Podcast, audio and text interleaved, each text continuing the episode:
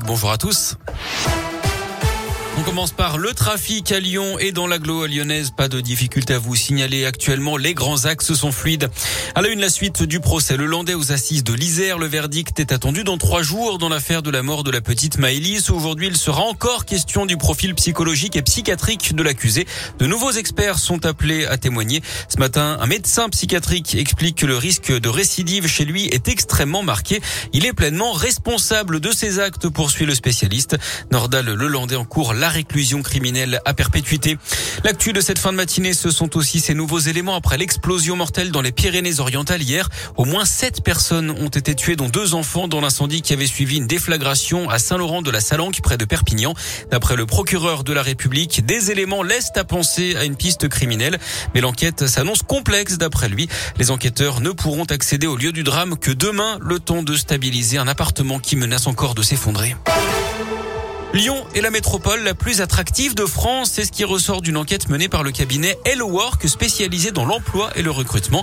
Une première place qui s'explique par la qualité des infrastructures, la beauté de la ville, mais surtout par un marché de l'emploi dynamique.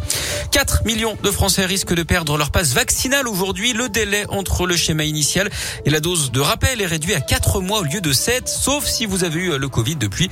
Un nouveau conseil de défense sanitaire se tient d'ailleurs aujourd'hui à l'Elysée.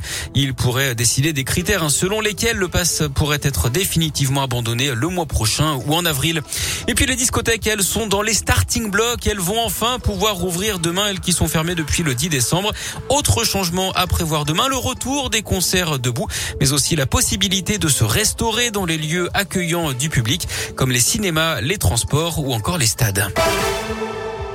En sport, justement, l'argent fait leur bonheur. L'Indinois Simon Détieux, Quentin Fillon-Maillet, Emilien Jacquelin et Fabien Claude ont terminé deuxième du relais en biathlon derrière les Norvégiens ce matin.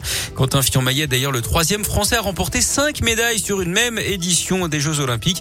C'est le douzième podium hein, pour l'équipe de France à Pékin, la septième médaille d'argent. Du foot, il y a de la Ligue des Champions ce soir, affiche de gala au Parc des Princes. PSG Real Madrid, huitième de finale aller à partir de 21h. D'ailleurs, l'UFA annonce ce matin qu'elle offrira 10 000 billets pour la finale de la Ligue des Champions. C'est pour remercier les supporters de leur soutien pendant la crise sanitaire. 20 000 autres billets seront également offerts pour les finales des autres compétitions européennes. Note également que les prix des billets des deux catégories les plus bas seront gelés pour les trois prochaines finales de la Ligue des Champions à 70 euros pour les moins chers. Et puis en tennis, Novak Djokovic pourrait rater Roland Garros et Wimbledon, le Serbe numéro un mondial, se dit prêt à manquer les deux tournois du Grand Chelem pour éviter de se faire vacciner contre le Covid.